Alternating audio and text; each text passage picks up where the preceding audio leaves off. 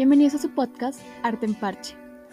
Hoy en nuestro segundo capítulo tenemos un invitado muy especial, Daniel Fluxus, vocalista y uno de los fundadores de la banda Televit, una de las más reconocidas en la movida independiente bogotana y nacional. Con más de 10 años de experiencia, ha compartido escenario con grupos como los Petit Felas, Caifanes, Superlitio, entre otros. Pero quizá lo que más me gusta de este grupo, y en especial de Daniel, es su sentido social. Sin importar nada, es un artista que toma su arte para dar una voz y más que todo, una crítica. No por nada es memorable su toque de la canción El baile de los que sobran en el paro nacional. De verdad fue un placer hablar con ese artista. Y si usted está iniciando en este mundo de la movida musical o simplemente le interesa escuchar un poco del, del recorrido que ha tenido Daniel, créame que le va a interesar este podcast. Así que tómese algo, relájese un poco y escúchenos un rato.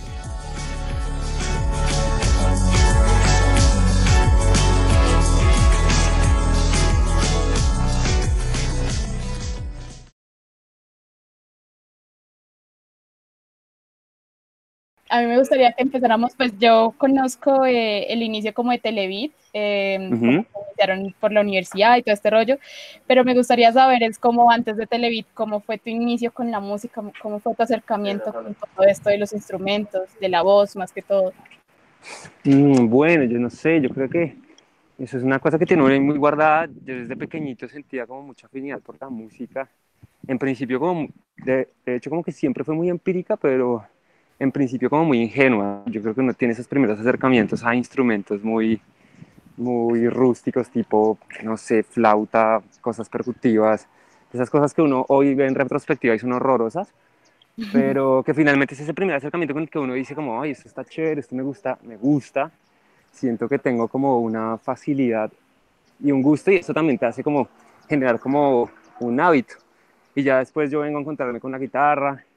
me di cuenta que me gustó un montón, tenía dos primos que tocaban guitarra, entonces tuve un acercamiento ahí también como al instrumento como tal, pero nunca, como que nunca tuve la oportunidad de aprender así con profesor ni nada. Entonces siempre fue como muy por iniciativa propia, como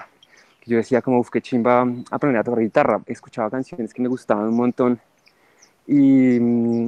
y decía eso, como que me las quiero aprender, pero pues finalmente en ese momento tampoco estaba muy fuerte todo el tema de YouTube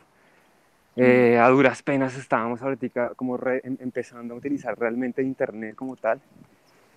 Entonces fue un poquito más complejo, pero me gustaba tanto que ahí yo compraba discos y muy así que los ponía 10.000 veces hasta que me aprendía las canciones, las iba sacando como oído y ahí fui desarrollando como cada vez un gusto más grande por,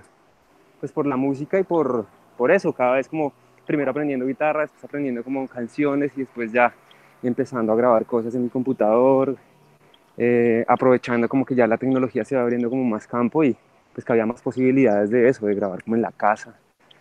Pero más o menos eso fue el acercamiento. Recuerdo que la primera guitarra que me dieron a mí fue como en mi primera comunión, una vaina así. Mi abuelo me regaló una guitarra y ahí fue que empezó la historia en donde cambié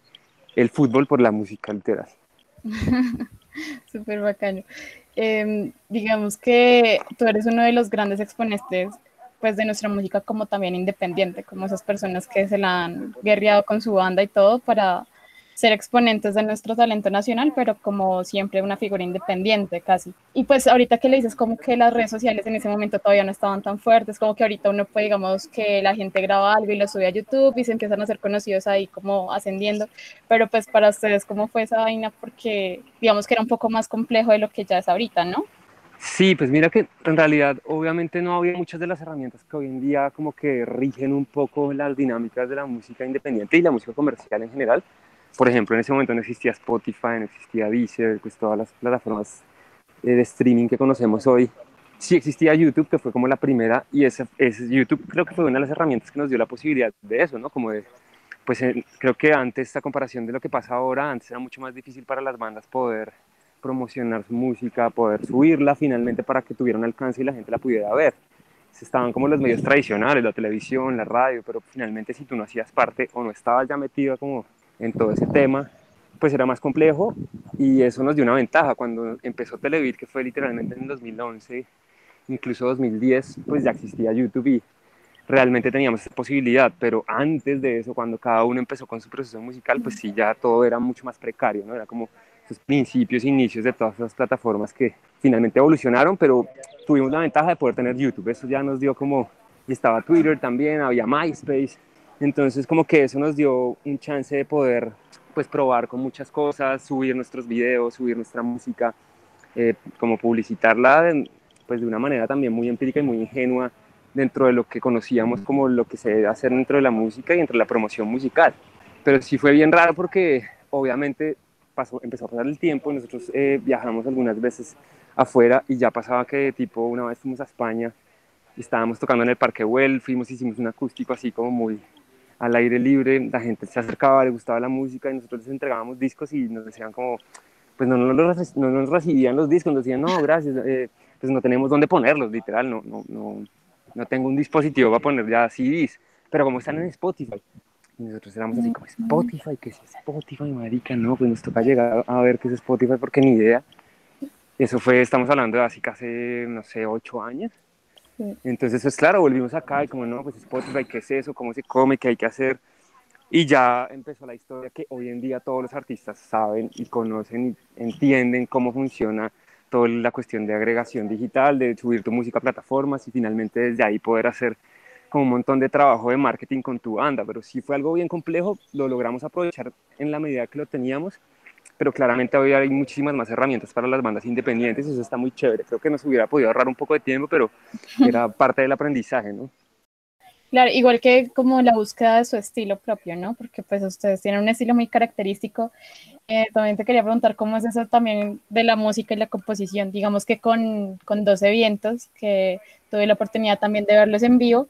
ese disco es muy especial porque ahí ya empiezan con sonidos como más latinoamericanos, como mezclar más cosas que a ustedes les interesan. ¿Cómo fue esa búsqueda también de su estilo propio? ¿Y qué, pues, qué consejos darías o qué tan complejo fue?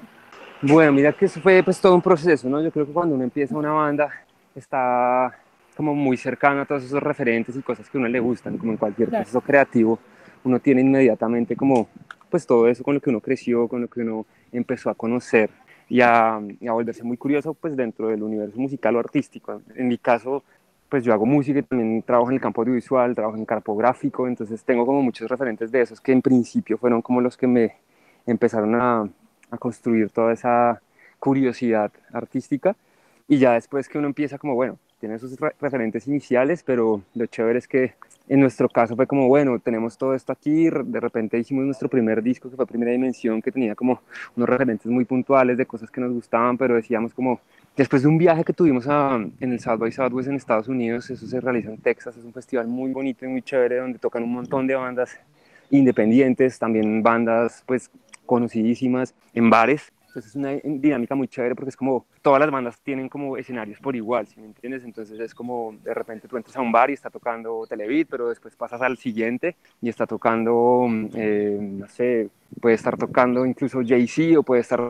después de ir a ese festival, nosotros eh, tocamos y cuando volvimos, pues llegamos con muchas reflexiones y una de esas fue como, bueno, ¿qué estamos haciendo con nuestra música que tenga un factor diferencial con respecto a mucha otra música y muchos otros géneros que finalmente están sonando, pero pues que se, con toda la oferta que empieza a haber musical, pues todo se empieza a, aparecer, ¿no? Entonces decíamos, bueno, ¿qué está haciendo Televit que, que lo diferencia un poco del resto de las bandas, de, de, ese género que estábamos haciendo nosotros, que puntualmente era como una especie de rock indie en español? Entonces empezamos a, a proponernos un poco la experimentación con el otro tipo de sonidos para empezar a tener un poco más de personalidad. Finalmente uno como banda siempre quiere hacer como una propuesta novedosa, una propuesta nueva, pero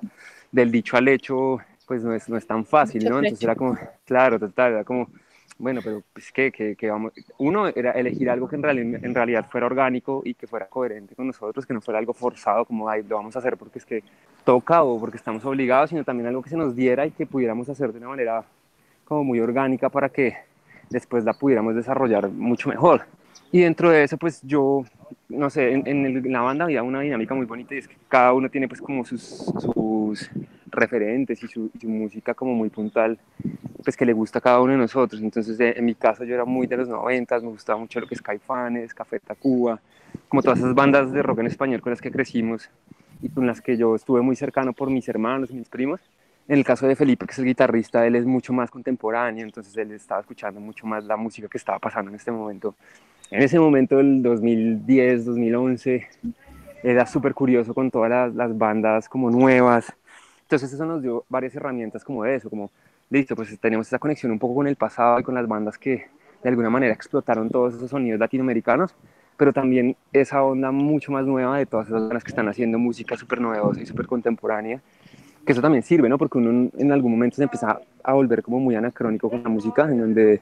no te das cuenta y ya, pues literalmente, no sé, cada 10 años se empieza a mutar la música de manera súper distinta y Televideo en este momento tiene ya casi 9. Entonces, hoy en día no está como en tendencia toda la música que nosotros escuchábamos en ese momento que de repente sí lo era, ¿no? Entonces, eso fue bonito porque empezamos a retomar eso, como sonidos más eh, autóctonos, más tradicionales, sonidos eh, andinos, sonidos incluso que en un momento ni siquiera pensamos llegar a mezclar, como eh, dembows y cosas así que en, en, su momento pueden sonar controversiales, pero después que uno los apropia y se da cuenta como bandas como Café Tacuba que tienen canciones como Ingrata, que es un corrido, pero escuchas canciones que son Eres, que es una canción super pop, pero también tienen canciones como eh, La Negrita, que es una canción muy tradicional. Finalmente nunca se, se encasillan como en un solo género, sino pueden explorar un montón de sonidos y eso nos parecía súper bonito y ahí fue cuando empezamos a experimentar con muchas cosas para llegar al sonido de lo que es hoy Televid. Sí, hay como también la estética visual, ¿no? Como ese aporte también súper gigante que tienen ustedes, como en sus shows, en su presentación, en sus videoclips. Es como algo muy característico que tienen también. Digamos que a mí me parece muy complicado, o sea, yo no, yo no sé nada de esto de la música, yo estoy aprendiendo, como escuchando a la gente con la que he estado hablando y haciendo estos podcasts, estoy aprendiendo, ¿no? Me da curiosidad cómo es el trato de ustedes como banda con, digamos, las disqueras, la productora, como la industria como tal, me hago entender,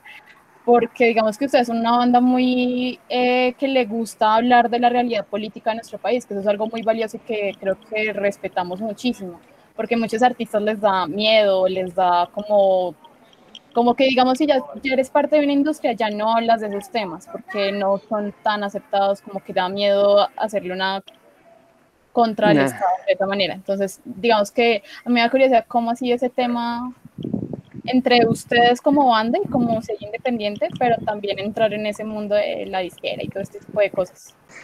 Bueno, pues mira que hay una ventaja precisamente con lo que estamos hablando ahorita y es el hecho de tener todas esas herramientas pues digitales a la mano, ¿no? Estamos en un, en un momento como mundial en donde afortunadamente como artistas tenemos tantas herramientas para poder promocionar nuestro trabajo de manera independiente, que ya un poco el trabajo de las disqueras ha venido estando más relegado con respecto al resto de, pues, de épocas musicales, ¿no? Antes una banda, si no tenía una disquera y un apoyo financiero realmente grande, pues era muy difícil poder convertirse en un, como en un fenómeno pues mundial, ¿no? O incluso trascender a nivel local, era mucho más complejo porque finalmente eran los, la única manera de poder eh, promocionar tu música era a través de, pues, de los sellos grandes y de la televisión y de los medios tradicionales, pero ahora por eso mismo surgen todas estas dinámicas distintas de TikTokers, de los YouTubers y de un montón de cosas que antes eran imposibles y impensables, porque eso mismo, porque finalmente estas personas tienen la posibilidad de hacer de manera independiente lo que quieran. Y es un poco lo que pasa con las bandas. Hoy en día vemos artistas como Bad Bunny que no pertenece a ninguna disquera y que tienen finalmente el poder sobre su música para hacer lo que quiera y decirlo como, como él quiera. Y eso nos da muchísimas libertades también a nosotros como artistas de poder mostrar nuestros puntos de vista sin sesgarnos con respecto a esas eh, como condiciones que te puede poner de repente una disquera por el dinero, por la promoción, por el montón de cosas que hay detrás de eso. Y eso lo han venido entendiendo también las disqueras con los artistas, ya no es lo mismo como antes, como que tienes que hacer lo que nosotros queramos porque, porque básicamente pues te echamos de la disquera, sino es mucho más, más fácil como poder hacerlo, si te das cuenta como un artista como Calle 13, por ejemplo, que pertenece a una disquera como Sony, una disquera gigante, pero mm, él, él pues se dio el, el, lujo de eso, de poder hablar de lo que él quisiera como él quisiera, a pesar de que estaba dentro de una disquera y a pesar de que la disquera sabía también el lenguaje que él maneja. Entonces, eh, eso también representa como, ok, quiero tener a ese artista porque significa también en ventas y un montón de cosas detrás de él, pero pues también está ese detalle que finalmente sabemos que el diálogo de este artista es de esta manera y hay que respetarlo. En nuestro caso ha sido una libertad creativa total. Nunca hemos hecho parte de una disquera ni un sello grande. Eh, a diferencia de otros años, ya el, el, diálogo con las disqueras no es como que todas las bandas están en busca de poder tener una disquera para poder desarrollar su música, sino que ya hay muchas posibilidades para uno poder hacerlo de manera independiente y eso es bonito porque pues precisamente eso te da la libertad de poder decir las cosas como quieres y hacer las cosas como quieres. Entonces, eso es muy chévere porque nosotros desde un principio sí hemos tenido muy claro que hay que tener una posición como política con respecto a lo que pasa en nuestro país. Nosotros tenemos como eh, finalmente también una responsabilidad social en la medida en que empezamos a llegar a muchas más mentes, a muchas más cabezas, que finalmente podemos poner una posición con respecto a muchas de las cosas que pasan acá y que sentimos que en este momento puntualmente no es un momento para hacer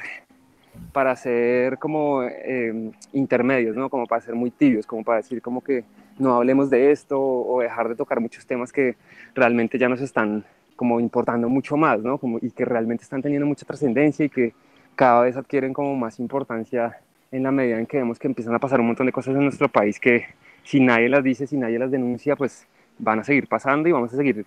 eh, viviendo lo que ya hemos vivido muchas veces, ¿no? Entonces, por eso creo que para nosotros siempre ha sido una cosa súper importante y que no ha sido negociable. Realmente, si,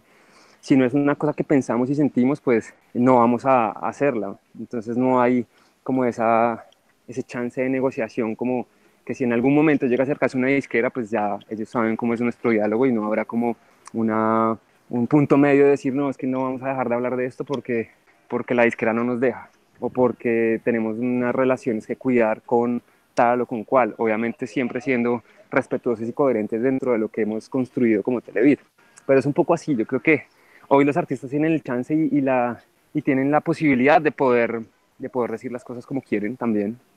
No estamos tan condicionados, no es tan como que, ah, es que si J Balvin no dice algo es porque tiene muchas relaciones, seguramente también es así, pero también es porque de repente no le interesa o está en otros momentos y eso es respetable también, pero pero mm, creo que hoy en día sí los artistas pueden, pueden decir muchas más cosas y tienen muchas más libertades que con respecto a otras épocas. Sí, digamos, eh, ustedes hicieron parte pues de una parte muy importante de Un canto por Colombia y pues varias de sus canciones también son de este tipo de resistencia y de no quedarnos callados. Em, ¿De qué otra manera tú crees que se aporta de, en el campo de la música a, a, este tipo de luchas, digamos, en el paro nacional. Porque, digamos, algo, algo que hemos visto y que hemos dialogado con varios parceros es como nos preocupa mucho, o digamos como jóvenes y como universitarios, es que este tipo de causas se queden en, en una época, como en unos días, me hago entender, como en una fecha o en una actividad. Eso es como algo que preocupa bastante. Entonces, digamos, lo importante ahí es cómo trascenderlo para que eso no muera con el tiempo y no muera la iniciativa que se tenía, la, el grito que se escuchaba tanto que no muera. Y más en esta época que pues todo el mundo está encerrado, que es complejo todo, en realidad. Pues mira que yo he tenido muchas reflexiones al respecto y más en estos últimos meses. Yo creo que cada vez estamos viviendo como cosas más complejas, más difíciles. Somos una generación que ha crecido con la violencia, que ha vivido la violencia, que ha, se ha desarrollado en medio de la violencia. Entonces también eso nos vuelve un poco insensibles con respecto a muchísimas temáticas que finalmente están implícitas y de las que no nos damos cuenta. Creo que eso es una cosa muy compleja que después de estudiarla mucho, pues, y no solo yo como persona natural, sino también nosotros como banda y nosotros como artistas, con, con todos los otros artistas con los que hemos tocado el tema. Finalmente el canto por, por Colombia se gestó de esa manera, ¿no? Como una mesa de, de artistas que teníamos varias posiciones, pero que intentamos finalmente unir todos a esa intención de cambio eh, con un bien, por un bien común y con unos fines también y un propósito muy puntual, que era finalmente no generar más controversia y más odio entre las personas, sino empezar a generar como una unión de pensamiento para que poder generar un cambio a futuro. Eso era algo muy puntual y fue una de las premisas que se dieron entre los artistas, ¿no? entre César López, entre Ariana Lucía, entre nosotros, los Felas, bueno, un montón de artistas estaban metidos ahí. Y no solo artistas músicos, sino actores, eh, activistas, Hablamos también con personas que hicieron parte del conflicto y que nos dieron su feedback para poder generar un diálogo como muy coherente para las personas, porque en estos momentos tan convulsionados eh, la violencia empieza a entrar de una delgada línea que tú ni te, te fijas y es finalmente como que no es, no, es como si haces parte de un bando o si es parte del otro o si le votas odio al uno o al otro, sino es más la construcción eso de, de darnos cuenta que vivimos en la violencia, que crecimos en ella y que realmente lo que tenemos que hacer como actores de este conflicto es empezar a hacer que la gente deje tanto odio, deje la venganza y podamos rechazar todas esas eh, sensaciones que finalmente empiezan a generar más conflicto entre nosotros. Entonces yo creo que sí es bien complejo porque pensando en estos días yo decía como puede que estas acciones la gente las vea como acciones que se van a quedar en el tiempo y con las que no va a pasar mucho mucho más. Era como mucha gente que decía, ay no, pero sí, las abrazatones y los besitos y finalmente todas estas acciones simbólicas que para ellos no tienen ningún sentido porque no trascienden, pero que si te das cuenta con respecto a años anteriores, creo que en el 2019 vivimos una de las cosas más impensables y realmente una de las cosas más grandes si estamos o sea, hablando eh, en cuanto a las movilizaciones sociales, en donde se unió un montón de gente que en principio y que a comparación de muchos de los otros años donde pues se presentaban, el año pasado fue una cosa apoteósica, o sea, fueron casi más de 200.000 personas en la calle, también mostrando un punto de vista que de repente antes no se había podido ver de una manera tan contundente, en donde solo veíamos a finalmente los líderes sociales, a las universidades públicas, a todas estas finalmente como entidades que siempre habían hecho parte como de este tipo de movilizaciones, porque finalmente esto es una lucha que no lleva poco tiempo, esto lleva pasando mucho tiempo, pero finalmente hasta que no empieza a afectar a un montón de personas más en la sociedad es que no empieza a crecer y finalmente a evidenciarse mucho más. Entonces, para mí eso fue un gran avance, o sea, el hecho de pensar que en esto ya hay muchísimo más gente consciente, hay muchísima más gente que entiende finalmente las problemáticas y que se ha puesto también en los zapatos de otros y no es del privilegio del que hemos vivido muchos de nosotros. De, en mi caso, yo soy una persona que ha tenido un estudio, pude estudiar en una universidad privada, em, vivo en un barrio privilegiado y, y, esto también me ha hecho reflexionar acerca de cómo todavía hay un montón de personas que no han podido tener acceso a todas estas cosas que yo tuve para poder hacer lo que puedo hacer hoy, ¿no? Entonces es más eso, ¿no? Como cuando tú reflexionas de eso y te das cuenta que hay mucha más gente también, de repente ya amigos mucho más cercanos, artistas también que se empiezan a dar cuenta de todo lo que empieza a pasar y que empiezan a querer hacer algo al respecto. Entonces creo que es algo complejo, es algo difícil que va a tomar, pues es un cambio que no se da en pocos años, ¿no? Si tú ves el conflicto de Colombia lleva más de 70 años, el que nosotros hemos vivido, porque finalmente, obviamente tiene una historia mucho, claro, tiene una historia mucho más larga, pero pues es algo que realmente ha tomado tanto tiempo porque es algo muy complejo, es una construcción social, es una construcción eh, educativa de, de, pensamiento que puede tomar muchísimo tiempo, pero lo importante es que se está haciendo algo, que ya hay unas personas que tienen que generar conciencia, hay personas que quieren hacer un cambio. Estamos nosotros eh, intentando liderar muchas de estas cosas, pero también siento que a veces nos estamos quedando en eso, ¿no? En, en esperar que pase algo, en esperar que la gente o que muchísima gente salga a la calle, pero también siento que estamos dejando de lado el propósito personal. Y siento que también eso es una lucha muy válida,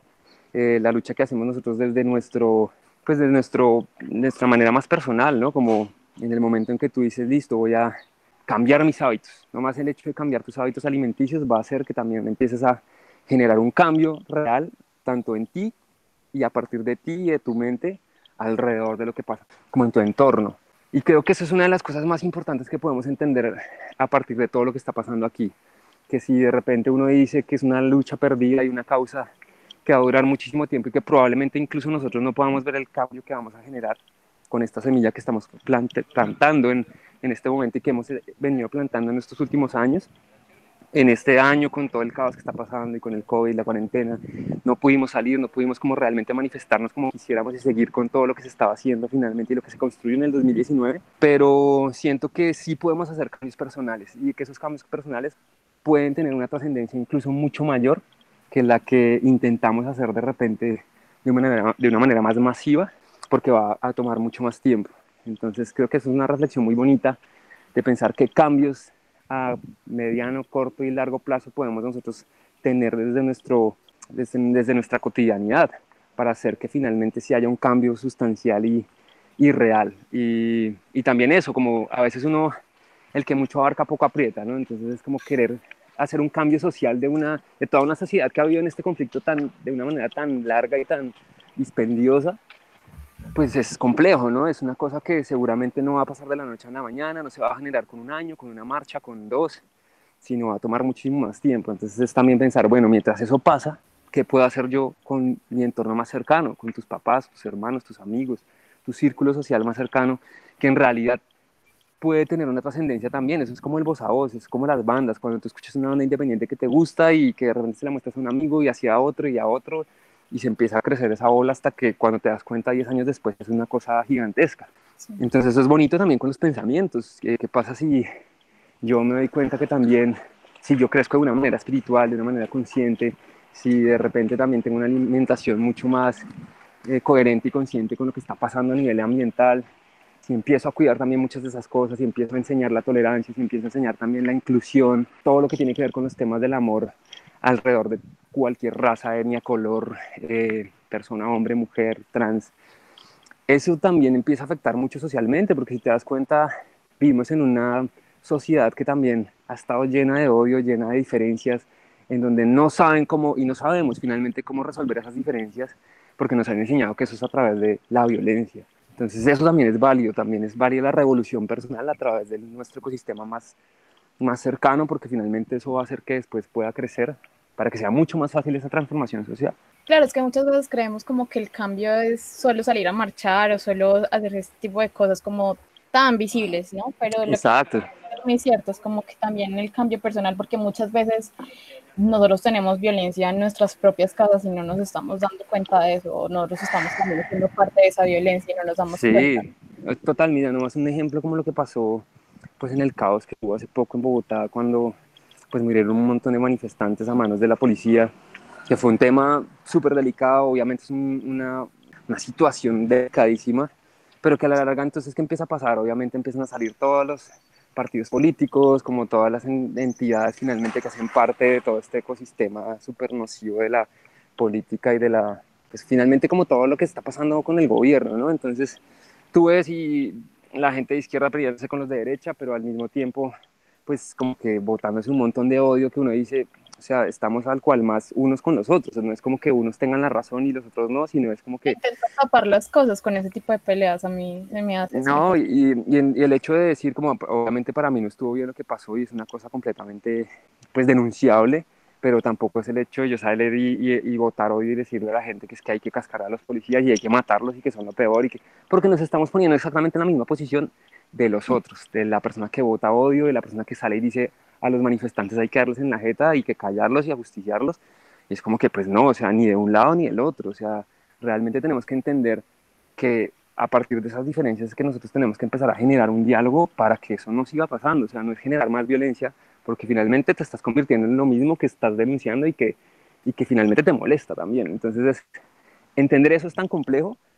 que uno ve y que incluso yo veía personas cercanas y personas que han hecho parte de todo este movimiento en donde todos nos hemos como esforzado por eso, como por no hacer y no generar más odio en, las personas, pero que aún así es tan delgada la línea que se entra en esa dinámica sin darte cuenta. Sí, sí, es verdad. Pues no quería, no quería dejar de lado como la parte política, porque creo que es algo muy importante en este, pues en tu caso personal, pero pues ya para ir pasando eh, más como a tu trabajo, como Daniel Fluxus, que es, como más conocido en el ámbito de las artes visuales, eh, hicimos como unas preguntas en nuestras páginas, en nuestras redes sociales, y nos preguntaban que por qué Fluxus, que si era parte de, que era por el movimiento artístico o por qué escogiste ese nombre. Si es... Sí, no, total, es por, por, el movimiento, realmente me gustaba un montón, desde que estuve en la universidad pues tuve la oportunidad de estudiar varios de los movimientos pues artísticos que, que surgieron alrededor de, de, pues, de todas las artes y alrededor de los años. Y este me llamó mucho la atención en particular porque finalmente hablaba de un tema puntual que a mí me interesaba y era la música. Fluxo se desarrolla alrededor de la música y por la música. Y después, cuando empieza a mutar y cuando empieza a crecer, pues varios artistas empiezan a adherir para tener como, eh, como una experimentación puntual desde la música hacia otras artes, hacia eh, la escritura, hacia la pintura, hacia la escultura, hacia un montón de cosas más. Pero en principio me gustó mucho porque era eso. George Maciunas empezó a hacer y a hacer toda una experimentación a través de la música y sonora y eso lo empezó como a, a mutar a través de todas las artes. Eso me pareció súper bonito y me pareció como muy chévere retomar un poco ese significado. A mí me gustaba un montón la música y a pesar de que intenté estudiar música como de manera profesional, para mí fue súper difícil y fue como una cosa frustrante. Y en un momento decido, yo digo como, bueno, si yo sigo estudiando música así de manera académica, seguramente me va a frustrar y voy a decir, porque en, un momento pensé que no era bueno para ella. Dije, no, de repente soy malo para esto, qué tal que esto no sea lo mío, yo estoy aquí intentando hacer algo para lo que no soy bueno, pero finalmente era una cosa que me nacía y que no podía dejar de hacer, entonces tomé la decisión de estudiar artes visuales y que alrededor de eso construir todo lo que iba a hacer para poder hacer música, entonces dije como, bueno, si es necesario aprender a hacer videoclips, hacer eh, toda la parte gráfica, diseño gráfico, finalmente todo eso me va a servir para poder hacer lo que quiero, que es música, y poder tener un proyecto y con ese proyecto pues también autogestionar muchas de esas cosas que seguramente tendremos que hacer eh, sí o sí como proyecto musical. Entonces eso fue bonito porque gracias a eso hoy tengo mi empresa que se dedica a eso, ¿no? a la dirección artística para artistas, para bandas, para marcas. creció también alrededor de la parte comercial, pero finalmente lo que siempre me ha gustado y lo que me ha nacido es eso, como todo el, el proceso que tiene que ver con los artistas, porque siento que entiendo muy bien dentro de los dos aspectos, ¿no? Como cliente también, como, como músico que, que, sabe un poco como las necesidades que puede tener uno como dentro de todo este aspecto musical, pero también dentro de la parte comercial, entendiendo un poco también ya lo que pasa y las dinámicas que se generan alrededor de eso. Claro, ya que mencionas lo de la universidad, eh, ¿cómo sientes que es esa dinámica de la academia para para, digamos, los artistas. Digamos, yo hablaba con varios ilustradores que, que estudian como artes plásticas o hasta lo que es un diseño gráfico y se van más por el lado de la ilustración. Y pues en ciertos casos la academia llega a encasillar y llega a, a decir como cierta norma y es que el artista debe ser así así. Entonces como que, ¿cómo sientes que uno también se puede salir de eso que dice la academia, pero tomando lo que de verdad importa de ella, ¿no? Como lo que te sirve a ti. Pues yo creo que ahí lo acabas de decir, finalmente es, es eso, ¿no? Es, es, tomar lo que te funciona, lo que te sirve para, para, lo que tú quieres y la necesidad que tú tienes dentro de lo que, dentro de tu vocación, ¿no? Yo, yo siempre tuve muy claro eso y es que a pesar de que claramente la, la academia a ti te, te, forma y te forja como ciertos parámetros de, de, los que tienes que partir,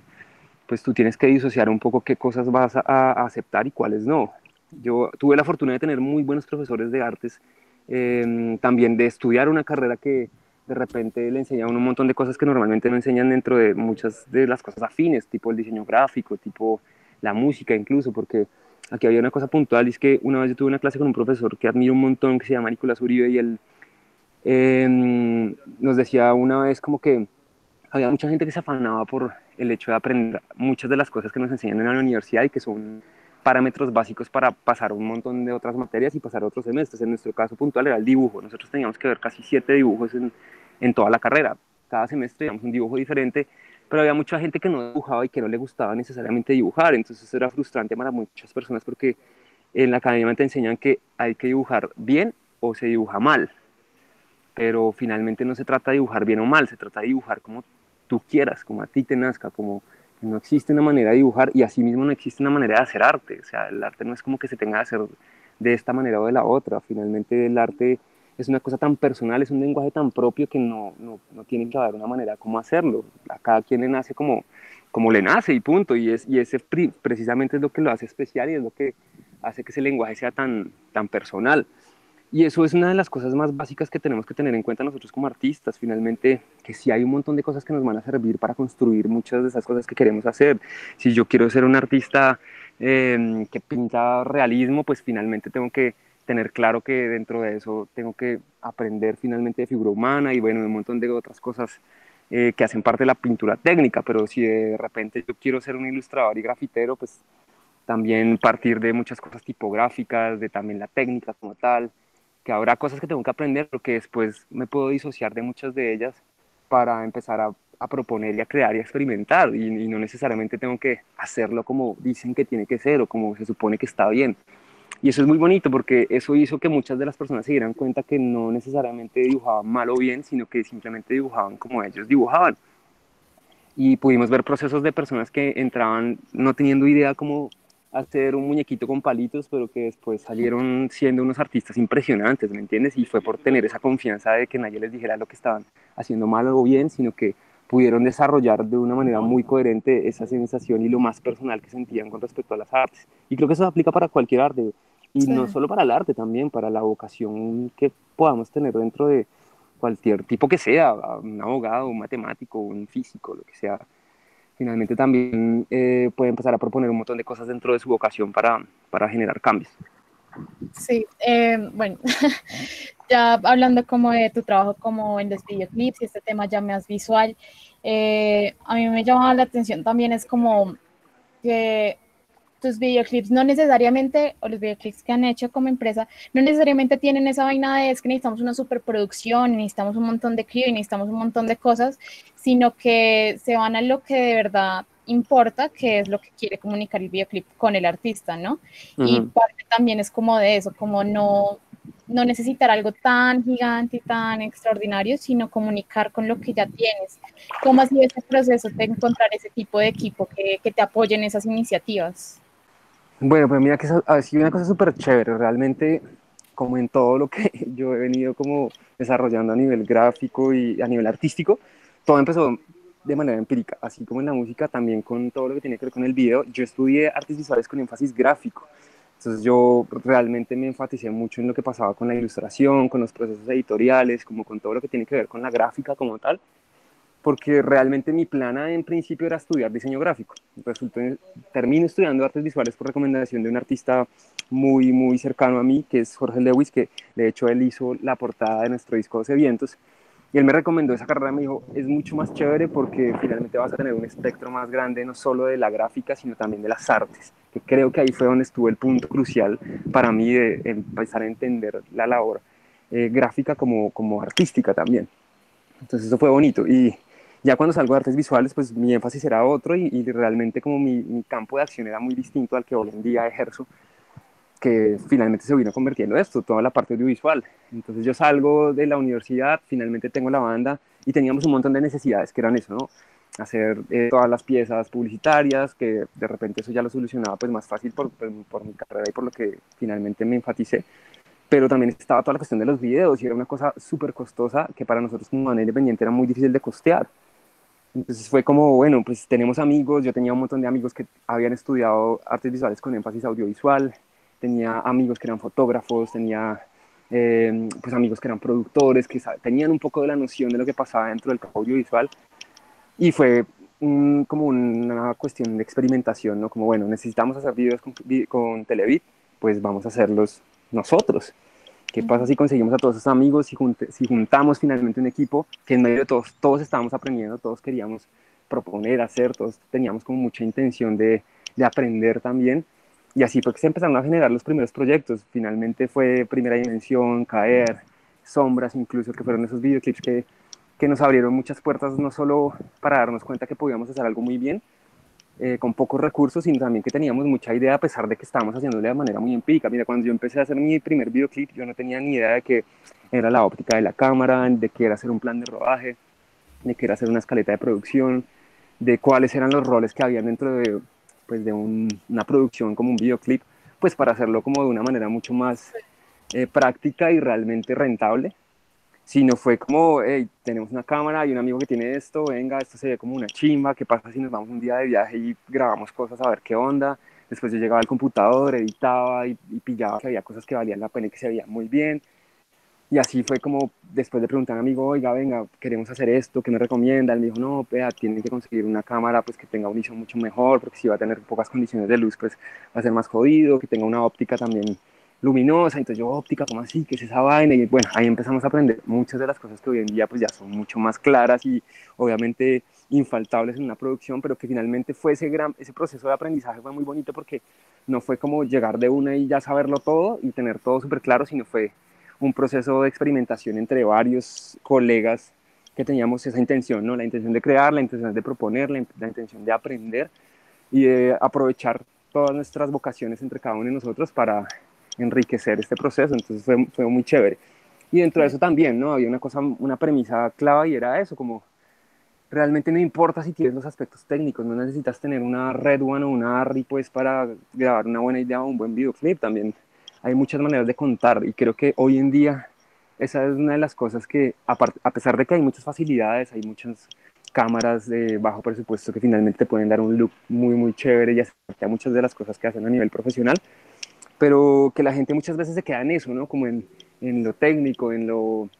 en lo que finalmente se ve, pero más allá de eso también hay muchas cosas que si tú te pones a pensar como en retrospectiva en muchos de los videos que nos gustaban a nosotros, tipo de Michel Gondry o de bueno, muchos creadores de videoclips, que finalmente se iban a, a lo esencial, que es la idea, lo que comunicas, lo que estás diciendo, más allá de cómo lo muestras y de lo bonito o lo profesional que se puede ver. Y teniendo esa premisa clara, vas a crear piezas que finalmente van a comunicar y van a decir y van a trascender un poco más que algo que se vea muy bien. Claro, y digamos, para ir finalizando, eh, ¿cómo es esa comunicación con, con, tu cliente? O sea, siendo tú también pues músico y sabes cómo es esa vaina de estar en esa posición, ¿cómo es la comunicación con esa otra persona que te está pidiendo, como el videoclip, como la idea, cómo es ese intercambio para llegar al concepto final? ¿Qué tan complejo es o qué tan sencillo puede ser Bueno, pues normalmente nosotros lo que hacemos es pues tener como un, primero un, un desarrollo de un brief, como para entender un poco la idea del cliente, más o menos eh, qué quieren, hacia dónde quieren ir, cuál es el look que quieren tener, la aproximación que quieren tener y una cosa muy importante es también la letra y, y el significado de la canción. Yo creo que es donde está clave, que es lo que le pasa a uno como artista y esa es una de las ventajas que yo tenía dentro de lo que yo hago y es que estoy en, en los dos bandos, ¿no? en el bando de cliente y también en el bando de músico. Y eso me da la posibilidad de también entender un poco cuáles son esas necesidades que uno como músico quiere, necesita y debe tener en una producción audiovisual o en un desarrollo artístico, no solo de, del video, sino de todo lo que pasa alrededor del, de, del proyecto, ¿no? ¿Qué pasa si yo quiero empezar a tener eh, un styling en, en, vivo, si puedo, quiero tener, tener una presencia escénica distinta, quiero hacer visuales, bueno, un montón de cosas, es ir a lo, a lo primario, ¿no? ¿Qué es lo que quiere decir la banda? ¿Qué es lo que quiere comunicar? Si hay algo que decir, finalmente vas a tener un montón de chance para, para crear. Entonces eso es lo chévere, como realmente sentarse con el artista, ver cuáles son sus posiciones, qué es lo que hay detrás de la canción, qué, qué hizo, qué incitó finalmente a la producción y a la realización de esa canción, para entender como la parte más básica y poder proponer una idea alrededor de eso, ¿no? Crear como realmente una cohesión entre lo que es la música y el video y poder hacer que la gente entienda y, y finalmente se comunique algo a través de la imagen de lo que es más, de, como que la parte más básica de la canción. Y ese es más, más o menos el proceso. Normalmente se hace ese brief, hacemos como una especie de comunicación ya en vivo ahí con el cliente, hablamos con ellos, hacemos una propuesta y finalmente vamos a ir puliendo junto con ellos, ¿no? Siempre es un, pro, un proceso conjunto, también no, no, soy muy de, de que voy a hacer lo que yo quiera porque yo soy el director, no, es como, siento que también hay que darle una voz al artista para, para comunicar, porque finalmente eso no es, eso no es un proceso tan, tan, tan subjetivo, ¿no? También se vuelve, a pesar de que es un, un artista, pero no todo el mundo es, es realizador audiovisual, entonces también hay que saber sacar un poco todas esas ideas para poderlas plasmar. Claro.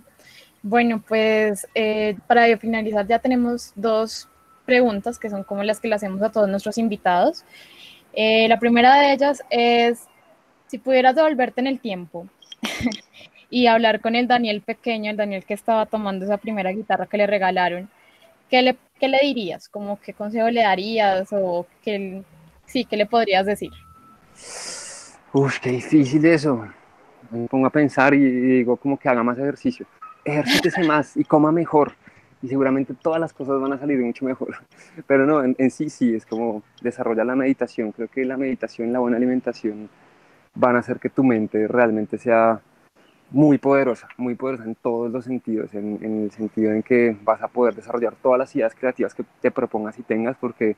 realmente nosotros como seres humanos hemos relegado muchísimo nuestro templo, nuestro espíritu, nuestra cabeza, y creo que ahí es donde está finalmente la conciencia para poder tener una conexión mucho más trascendental con todo nuestro entorno. Bueno, súper chévere. Eh, ahora sí, la última, última, es ¿qué consejo le darías como a los artistas que están empezando, a esos músicos que hasta ahora están como publicando en YouTube sus cosas y están formando ese grupo que, pues que probablemente va a ser como su banda, su parche? ¿Qué consejo les darías?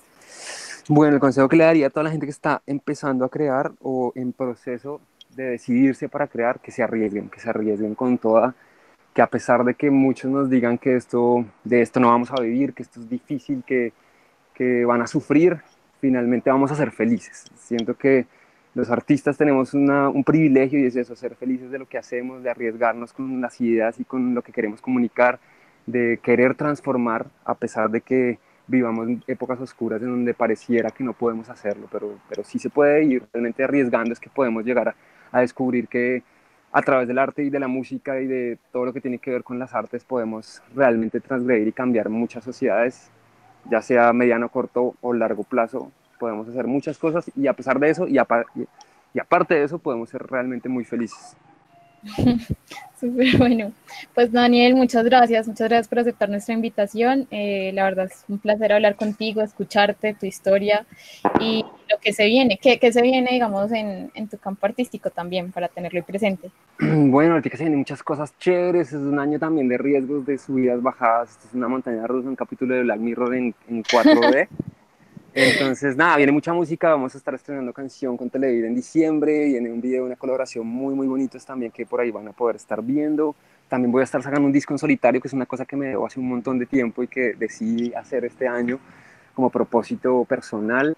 Eh, voy a estar también sacando un montón de ilustraciones y pues todo un trabajo como 360 alrededor de todo este trabajo personal eh, como en solitario. Y nada, también van a tener muchas noticias creativas y locas de muchas cosas que estamos haciendo junto a Nampa, junto a Nina Rodríguez, junto a los Felas. Bueno, hay un montón de cosas muy chéveres que están pasando alrededor de los artistas, nos estamos uniendo un montón. Siento que siempre, eh, nunca está de más recordar a la gente el apoyo al talento nacional, al talento local. Si usted tiene un amigo fotógrafo, un amigo artista, un amigo eh, que tiene una marca, apóyelos, únase con ese primer núcleo que finalmente es el que va a poder hacer que su arte trascienda, que su arte construya, que su arte proponga, en vez de, de pretender hacer otras cosas con otras personas que finalmente están mucho más lejanas. Primero esos círculos principales son los que van a poder hacer y construir para que a futuro puedas tener como un equipo muy chévere de trabajo con el que seguramente vas a hacer cosas muy bonitas, con mucho amor y que van a creer en tu proyecto.